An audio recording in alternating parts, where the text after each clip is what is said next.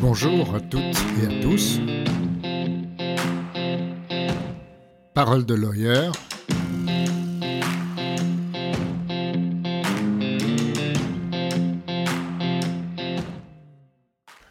Bonjour, c'est Pierre Savant-Schreiber et je vous souhaite euh, bienvenue dans ce nouvel épisode de, de mon podcast Parole de lawyer.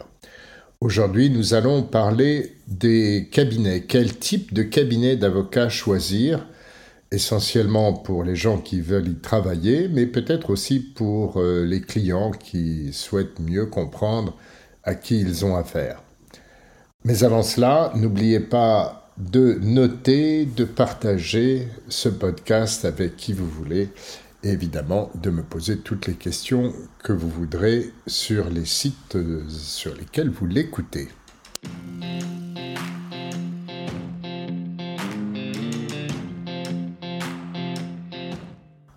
Alors évidemment, vouloir parler des différents types de cabinets d'avocats et de leurs principales caractéristiques en une demi-heure ou à peu près, c'est s'exposer à dire un tissu de généralité qui souffre énormément d'exceptions et de contradictions.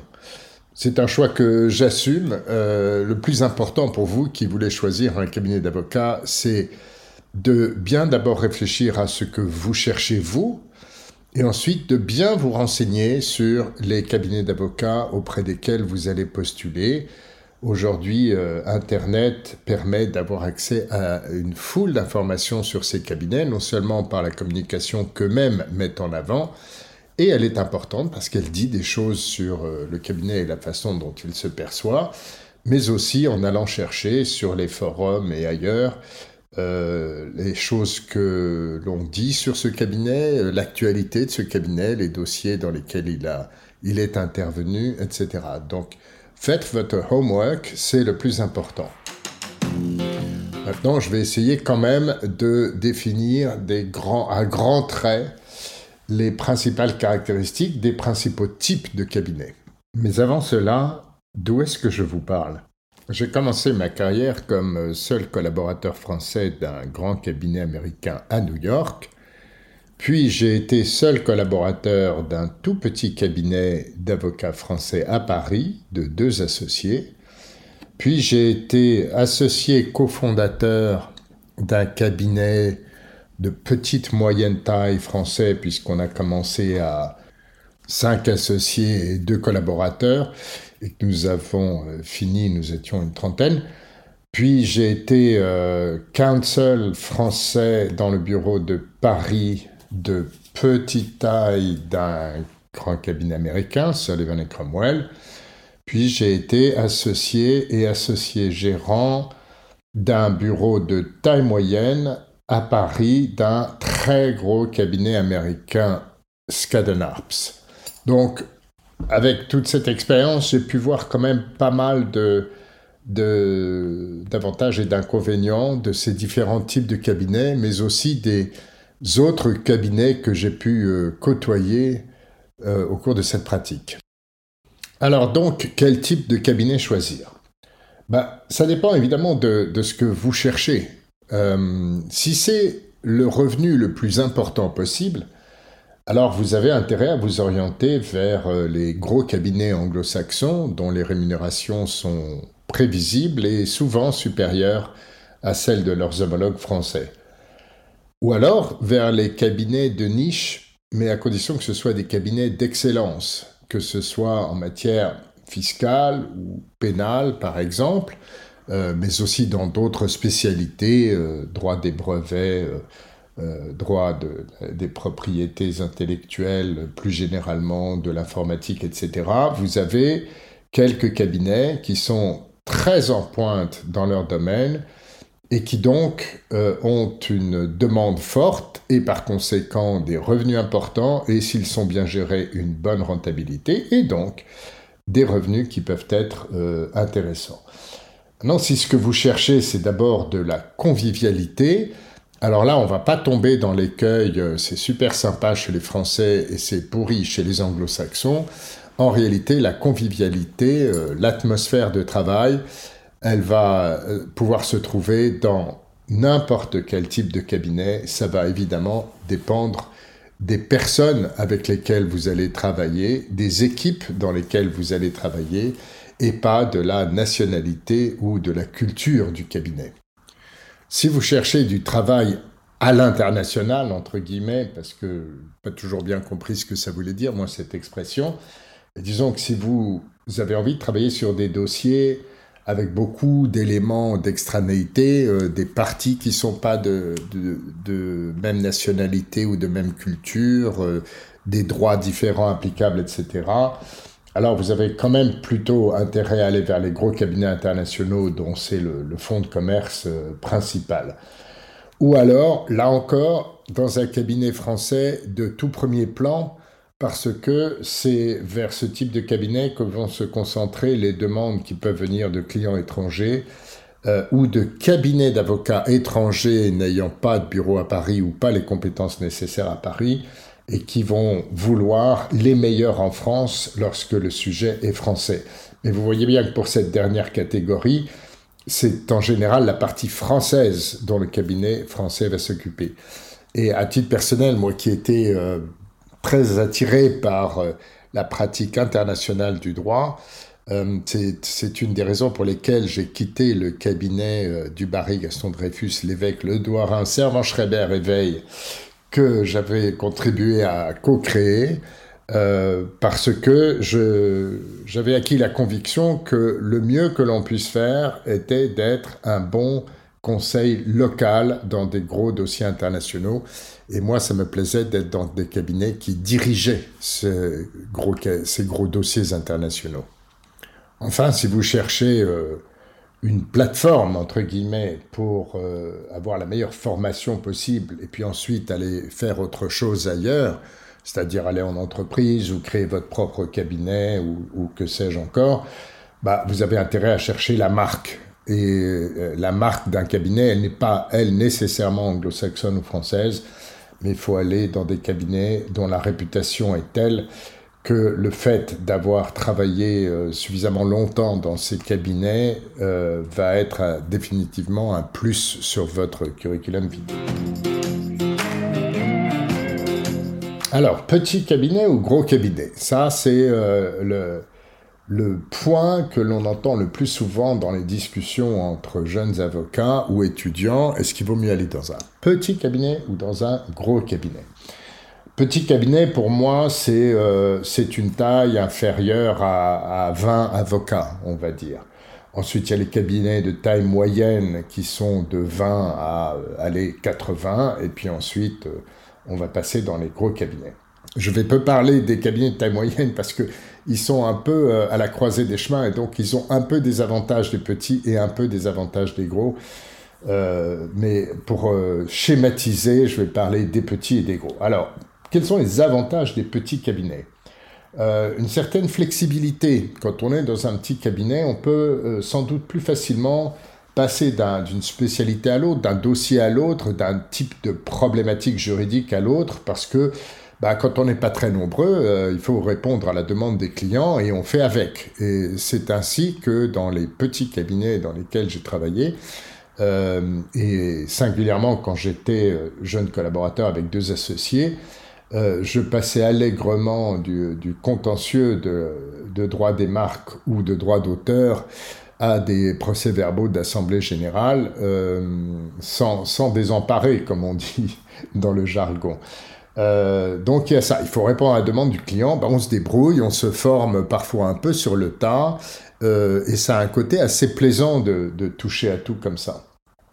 Dans les petits cabinets, on a aussi plus d'autonomie euh, et, un, un, sentiment de liberté. Je dis bien un sentiment de liberté, mais en fait, on dépend de personne, on n'a pas de compte à rendre, on peut s'intéresser à des tas de choses, on peut faire la conférence du stage ou militer dans un syndicat professionnel, euh, se présenter à des élections professionnelles. Euh, en général, personne ne vous demande rien. Vous êtes euh, libre d'organiser votre temps comme vous le souhaitez. C'est même la, base du principe de la, profession libérale d'avocat en France. et pour beaucoup de gens, c'est très important cette liberté, le fait d'être autonome dans ses décisions concernant la façon dont on va organiser euh, sa vie professionnelle au quotidien. Pour les associés, autre avantage, il y a euh, le sentiment de propriété. Voilà, quand on est seul, évidemment, c'est mon cabinet, je fais ce que je veux, mais même quand il y a peu d'associés, on est chez nous. Voilà, personne ne nous dit ce qu'on a à faire, et, c'est chez nous, ce sentiment de patrimonialité est pour certains extrêmement important. Euh, c'est important de savoir que euh, je travaille finalement pour moi et que pour moi ou euh, mes, quelques associés que j'ai choisis autour de moi. Autre caractéristique des, petits cabinets, il y a plus d'éclat de rire, mais il y a aussi en contrepartie plus d'éclat de voix, bien souvent. Que ce que je veux dire par là, c'est que souvent, lorsque on est associé à quelques-uns, on s'est choisi, on se connaît bien. Et donc, euh, si, si l'affectio societatis est bon, ben, euh, on rigole ensemble, on va boire un verre ensemble après le boulot ou après un gros dossier. Euh, parfois, on passe du temps les uns avec les autres et c'est très agréable. Mais ce que ça veut dire, c'est que les personnalités sont très importantes et donc ben, le, revers de la médaille, c'est que lorsqu'il y a des conflits entre ces personnalités, elles prennent une importance euh, terrible dans la vie du cabinet. Enfin, dernier type d'avantage auquel j'ai pensé, mais il y en a évidemment certainement d'autres, euh, ce sont des cabinets où les personnalités différentes peuvent s'exprimer plus. Je n'ai pas dit qu'elles pouvaient mieux s'exprimer, j'ai dit qu'elles pouvaient s'exprimer plus donc c'est un avantage car quand on est quand on rentre pas complètement dans les cases, on risque de se sentir plus à l'aise dans un petit cabinet que l'on a créé ou que l'on a cofondé ou dans lequel on rentre euh, et où les autres, en toute connaissance de cause, acceptent votre votre différence qui peut être du génie, mais j'y viens dans les inconvénients qui peut être aussi simplement un trait de personnalité euh, difficile ce qui me permet d'aborder les inconvénients des petits cabinets. Bah, il y a ça, donc, les personnalités difficiles, les problèmes d'ego, euh, qui sont parfois totalement destructeurs dans des petits cabinets, parce que quand on s'appelle Dupont et Dupont, et que Dupont avec un T ne peut plus piffer Dupont avec un D, bah, le cabinet il explose, c'est aussi simple que ça. Et avec les dommages collatéraux pour les collaborateurs, les employés du cabinet, les clients parfois, mais aussi les associés eux-mêmes qui vont toujours, comme dans un divorce, perdre à la séparation. L'autre inconvénient qui est un peu différent, c'est que si on ne se sent pas bien dans ce cabinet, ben on n'a pas le choix, il faut partir, que l'on soit collaborateur ou associé d'ailleurs, ou salarié bien entendu. Mais euh, il n'y a pas de place ailleurs, si vous voulez. Dans des plus gros cabinets, si on travaille euh, dans une équipe avec euh, laquelle on s'entend bien, mais dont un élément euh, est perturbateur ou ne vous convient pas, c'est toute chose égale par ailleurs beaucoup plus facile de trouver une autre façon de travailler sans cette personne, alors que dans un tout petit cabinet, ça, ça va être beaucoup plus difficile. Autre inconvénient des petits cabinets, ils sont souvent moins bien gérés. Euh, les deux écueils que j'ai vus souvent, c'est soit euh, des cabinets gérés comme une épicerie, euh, qui sont incapables de se projeter en avant, de faire des investissements en matériel ou humain et de, grandir en prenant quelques risques, soit à l'autre bout des, cabinets qui ne gèrent tout simplement pas en n'ayant aucune visibilité sur leur rentabilité réelle, les flux, la trésorerie et les contraintes euh, qu'elles imposent. Et quand un cabinet n'est pas très bien géré, eh bien, en général, sa rentabilité est moins bonne et les conséquences qui vont avec sont nombreuses. Euh, on manque de moyens, on manque de personnel, et souvent, on a le sentiment que sa rémunération n'est en réalité pas en rapport avec le temps et l'énergie qu'on y consacre. Enfin, autre inconvénient qui est bien entendu le revers de, la médaille d'un avantage que j'évoquais tout à l'heure, qui était celui de la patrimonialité, on est chez nous, bah, l'inconvénient c'est que euh, lorsqu'il y a des difficultés au, sein du cabinet, lorsqu'il y a des départs, euh, le cabinet a beaucoup plus de mal à s'en remettre. Lorsque vous avez... Euh, un cabinet de cinq associés et qu'il y en a deux qui s'en vont et qui représentent à eux deux 40% du chiffre d'affaires, c'est très douloureux pour, pour le cabinet.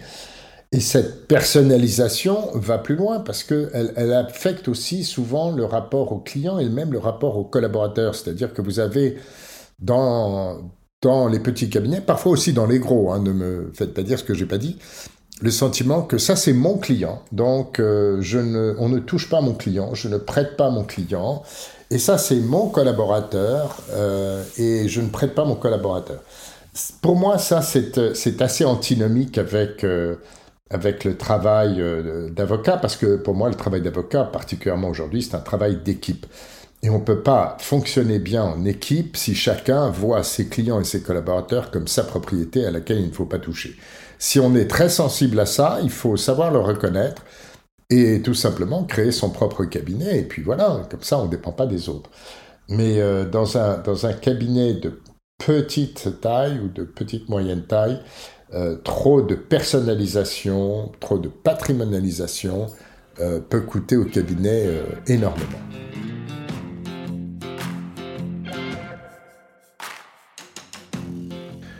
Alors parlons maintenant des avantages et des inconvénients des gros cabinets. Avantage principal, je dirais, l'effet de marque qui est que euh, est associé au nom du cabinet une certaine réputation, euh, souvent bonne, mais pas toujours, il faut faire attention à ça, et qui fait que lorsqu'on se présente euh, à l'égard d'un client ou d'un futur client, bah, il vous catalogue tout de suite. Encore une fois, ça peut être bien, ça peut être moins bien, mais en général, ah oui, je vois, au moins, ça vous permet d'être distingué tout de suite et euh, d'éviter d'avoir à expliquer qui vous êtes, ce que vous faites. Et puis, il y a toujours une euh, réaction un peu négative lorsqu'on ne connaît pas le cabinet dont vous faites partie. Deuxième avantage, ce que j'appellerais la sécurité des flux, c'est-à-dire que plus le cabinet est gros, euh, plus les flux vont varier avec une intensité faible. C'est-à-dire que de, mois en mois, on va quand même retrouver globalement les mêmes revenus et les mêmes dépenses, ou en tout cas de façon beaucoup plus prévisible. Et ça, c'est de nature à rassurer les angoissés euh, qui sinon auraient du mal à voir le mois suivant se profiler sans savoir très bien comment on va le remplir. Troisième avantage, le support, évidemment, dans les gros cabinets, on a très souvent de nombreuses spécialités, souvent des bureaux dans d'autres villes, dans d'autres pays, et souvent des moyens en rapport avec tout ça, des moyens informatiques, des moyens matériels, des moyens humains, qui vont faciliter le travail au quotidien des avocats, euh, ce qui est très honnêtement un, vrai avantage. Quatrième avantage des gros cabinets, euh, une plus grande diversité, diversité des gens, des équipes qu'ils composent, des dossiers sur lesquels il intervient, et des pratiques qui le constituent. Alors ça, c'est un avantage souvent pour des clients, c'est un avantage pour les associés qui peuvent euh, se reposer sur d'autres bureaux, d'autres spécialités, d'autres équipes pour répondre aux besoins de leurs clients. C'est pas forcément un avantage tout de suite quand on est jeune collaborateur parce qu'on va rentrer dans une équipe et dans une spécialité et dans une pratique euh, dont on va avoir tendance à ne voir que ce qu'elle fait au quotidien. Donc on, entendra parler de ce que fait le cabinet dans d'autres domaines, mais cette grande diversité euh, ne s'applique pas forcément euh, lorsque l'on est jeune collaborateur. Cinquième avantage, selon moi en tout cas, c'est que la taille, l'inertie et la marque dont je parlais servent en réalité de juge de paix. C'est-à-dire que sauf dans la série euh, américaine télévisée Suits, dans laquelle on voit que les, associés seniors se battent pour avoir leur nom euh, dans le nom du cabinet. En réalité, dans les gros cabinets anglo-saxons et dans les principaux cabinets d'avocats français aujourd'hui, ceci n'existe plus. Le nom, il est figé pour toujours. Que ce soit Skadden Arps ou que ce soit Bredin Pratt ou, euh, ou même Auguste et Debouzy, euh, les noms aujourd'hui dépassent la personnalité des fondateurs et même dans la plupart des cas, euh, sauf Gilles Auguste, sont même décédés. Donc de ce fait, on, on, sait tout de suite quand on rentre dans un cabinet comme ça qu'il ne faut pas avoir un ego surdimensionné parce que le cabinet est plus important et durera plus longtemps que soi-même. Donc si on n'est pas content, eh ben, il vaut mieux partir parce que c'est pas soi tout seul qui va changer le nom et la culture d'un cabinet. Pour moi, c'est un avantage. Enfin, le sixième avantage auquel j'ai pensé pour les gros cabinets, c'est qu'il y a plus souvent des politiques euh, maison sur les sujets sociétaux de diversité, de pro bono, de congés parentaux, etc. Euh, souvent influencés euh, par la, culture anglo-saxonne, bien entendu. Mais ça peut avoir du bon quand on est sensible à ces sujets-là, ce qui n'est pas forcément le cas de tous les cabinets français. Alors, les inconvénients de travailler dans un gros cabinet, ben, c'est euh, souvent le sentiment de travailler euh, dans une entreprise. Quand on est collaborateur, on a parfois le sentiment d'être un, employé plus qu'une partie prenante du cabinet. Et quand on est associé, on a l'impression d'être euh, ben, associé, justement, c'est-à-dire actionnaire. Euh, pas, dirigeant, pas cadre dirigeant, mais un, actionnaire parmi d'autres euh, qui fait son boulot dans son coin. Voilà. Il peut y avoir ce sentiment de d'entreprise qui, peut gêner euh, les, avocats qui, ont, qui sont très attachés au côté très libéral de notre profession et, la liberté qui va avec. Il y a aussi plus de, de bureaucratie, de reporting. Moi, je me souviens que dans, un des cabinets dont j'ai été associé, un jour, il y a une équipe euh, voilà, à New York dont euh, le boulot, c'est de bien comprendre euh, l'immobilier du cabinet, c'est-à-dire où est-ce qu'il y a des bureaux, est-ce qu'ils sont bien adaptés à notre pratique, est-ce qu'ils sont trop chers, etc., etc. Donc un jour, ils nous ont dit qu'ils allaient envoyer une équipe pour faire l'audit de nos bureaux à Paris et chercher des bureaux mieux pour nous, moins chers, etc.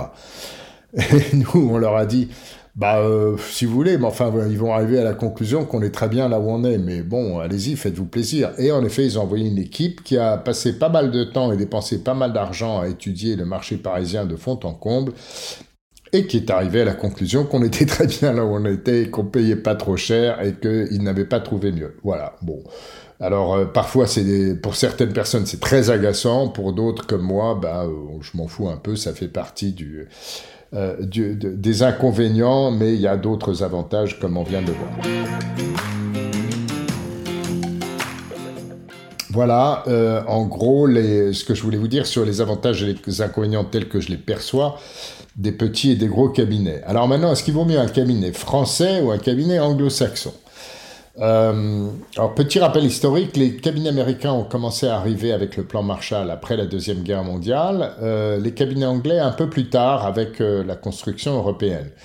À l'époque, les cabinets d'avocats français, c'était vraiment des tout petits cabinets avec un associé fondateur et qui fait, qui fait la pluie et le beau temps chez lui, et puis voilà en gros.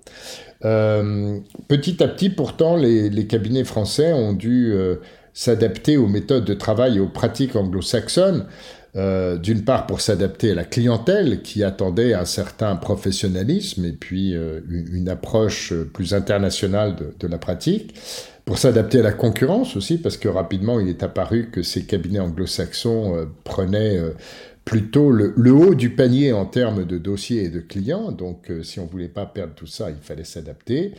Et puis, euh, parce que les cabinets anglo-saxons ont abordé euh, l'exercice du droit comme un business beaucoup plus tôt que les Français. Et euh, comme je le disais tout à l'heure, ben, avec l'approche business vient la, bonne gestion, donc vient la rentabilité, donc vient l'attractivité, parce que à, à, cabinet égal, ce qui évidemment n'existe pas, vous allez avoir plutôt tendance à aller vers celui qui vous paye le mieux, et ça va, ça va un peu de soi. Aujourd'hui, certains cabinets français euh, n'ont absolument rien à envier à leurs homologues anglo-saxons. Euh, je pense par exemple en, droit des affaires à des cabinets comme Bredin Pratt, Darrois, Villet, Maillot, Brochier, Auguste et Debouzy ou Gide, euh, qui sont des cabinets solidement implantés, dont l'expertise est reconnue, qui sont rentables, bien gérés, et, encore une fois, qui n'ont rien à envier à leurs homologues. Et euh, parallèlement, certains cabinets anglo-saxons à Paris n'ont en réalité d'anglo-saxons euh, que le nom ou à peu près, c'est-à-dire que ce sont des équipes entièrement françaises, souvent venues en masse d'autres cabinets, euh, et qui se sont installés en prenant en quelque sorte la franchise, c'est-à-dire en adoptant, avec des accords évidemment, le nom d'un cabinet anglo-saxon et quelques partages de de moyens ou occasionnellement de clients, mais guère plus. Donc il faut se méfier aussi euh, des étiquettes, il n'y a pas les, les très bons d'un côté et les très mauvais de l'autre, loin de là.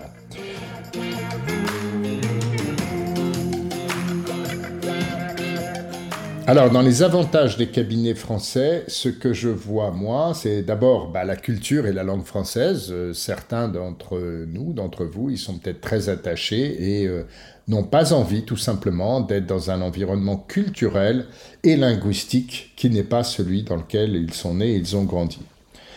Euh, deuxième avantage des cabinets français, la, culture vissée au corps du contentieux beaucoup d'avocats français ont exercé tout ou partie de leur activité euh, au tribunal, devant les tribunaux. Et ça fait, euh, ça fait une mentalité un peu différente qui est euh, qui peut être très attractive. Troisième avantage que j'évoquais tout à l'heure, il y a peut-être plus de place pour les génies qui ne, se, qui ne rentrent pas facilement dans les cases et qu'une grande structure comme les cabinets anglo-saxons impose souvent. Enfin, euh, attractivité des cabinets français pour les entreprises françaises, qui pour certaines se méfient de l'influence anglo-saxonne et qui pour certains dossiers sensibles vont avoir un, a priori défavorable à l'encontre des cabinets euh, étrangers en se disant que leurs secrets seront mieux gardés chez eux. Alors, Personnellement, pour avoir travaillé dans, deux grands cabinets américains que sont Sullivan et Cromwell et Skadden Arps, je n'ai jamais vu, ni de près ni de loin, euh, que l'on sacrifie les intérêts de nos clients aux intérêts d'un pays quel qu'il soit. Pour moi, c'est de la légende pure. Alors, pas complètement, parce qu'il est arrivé une fois dans l'histoire euh, d'un cabinet américain à Paris que par charité je ne vais pas mentionner, mais qui est un des plus importants cabinets américains à Paris, que le dirigeant américain de ce cabinet, du bureau de Paris de ce cabinet, ait été euh, arrêté et réexpédié aux États-Unis pour euh, fait d'espionnage. Donc, ne euh, faut pas être non plus chez les bisounours, ça peut exister, mais en dehors de cette occurrence-là, moi, j'en ai pas d'autres exemples.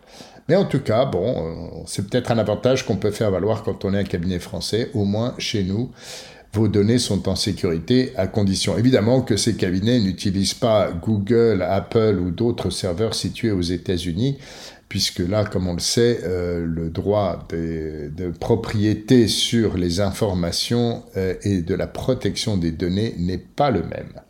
Ah oui, un dernier point aussi en faveur des cabinets français, ils sont quasiment incontournables sur le droit pénal. Euh, car là, c'est vraiment une spécialité dans laquelle il faut très bien connaître le monde judiciaire et euh, c'est évidemment beaucoup plus le cas des Français qui y ont passé toute leur carrière que des anglo-saxons. Alors quels sont les inconvénients des cabinets français? Bah, C'est évidemment euh, le revers de la médaille de ce que j'évoquais tout à l'heure. La clientèle est en général plus locale, moins internationale. La culture aussi. Euh, et pour certains c'est mieux, pour d'autres comme pour moi c'est un inconvénient. Autre inconvénient, une plus grande difficulté à attirer euh, des clients internationaux qui ne connaissent pas bien les cabinets français. C'est un peu l'idée de la marque que j'évoquais tout à l'heure. Ça a beau être un très bon cabinet, si on ne connaît pas son nom, euh, l'a priori est, défavorable. Et puis enfin, euh, ce sont des cabinets qui sont souvent peu adaptés aux très gros dossiers, très consommateurs de main-d'œuvre, euh, comme les enquêtes internes, les OPA multinationales, etc. Alors, il faut se méfier parce que parfois les très gros dossiers, très consommateurs de main-d'œuvre ne sont pas très intéressants. Euh, par exemple, si vous avez un très grand groupe multinational qui veut avoir une espèce de charte de bonne conduite euh, la plus identiques possibles dans tous les pays, bah, vous allez vous retrouver à travailler sur un document qui a été préparé par quelqu'un d'autre et à juste vérifier que ce qui est dit euh, est conforme au droit du travail français ou à d'autres dispositions locales comme ça, et c'est pas forcément très intéressant. Bah, quant aux cabinets internationaux, leurs avantages et leurs inconvénients sont quasiment l'inverse. Euh, euh, j'en ai déjà parlé, donc je ne vais pas m'étendre. Vous avez déjà compris par vous-même. Oui, la culture est plus internationale. On fréquente euh, très souvent des gens du même cabinet qui ne sont pas de même nationalité, qui ne parlent pas la même langue. le portefeuille de clients est plus étoffé la rémunération est souvent plus élevée et les moyens euh, pour travailler sont beaucoup plus importants, ce qui, encore une fois, est pour moi un élément de confort euh, appréciable.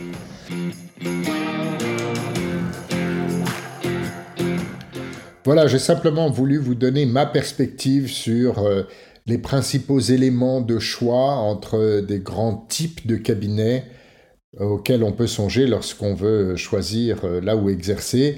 C'est évidemment très subjectif euh, et euh, comme je vous le disais au début, c'est à vous de bien être clair avec vous-même sur ce qui vous attire le plus et ensuite faire votre propre recherche. Mais si ça a pu vous aider, alors je n'aurais pas perdu mon temps.